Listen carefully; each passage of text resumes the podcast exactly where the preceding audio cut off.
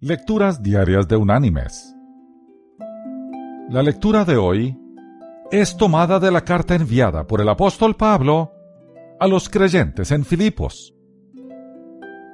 Allí en el capítulo 4 vamos a leer el versículo 4, donde el apóstol dice,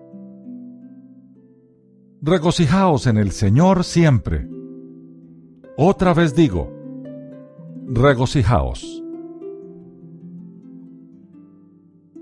Y la reflexión de este día se llama Horno que no cocina. Voltaire cierta vez describió al hombre como un horno que se está calentando, siempre calentando, pero nunca cocina nada. Al comentar este punto de vista, Harold Blake Walter señala que muchas personas viven sin gusto, arrastrándose a través de sus trabajos sin vitalidad.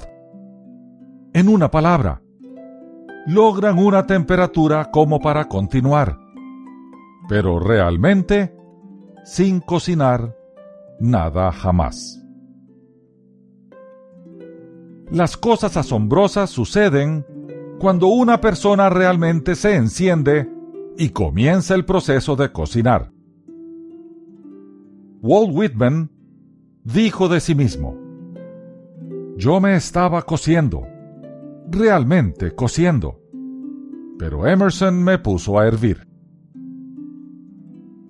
Qué descripción tan acertada de una personalidad dotada, pero con falta de poder, hasta que el fuego del entusiasmo lo llevó al punto del hervor.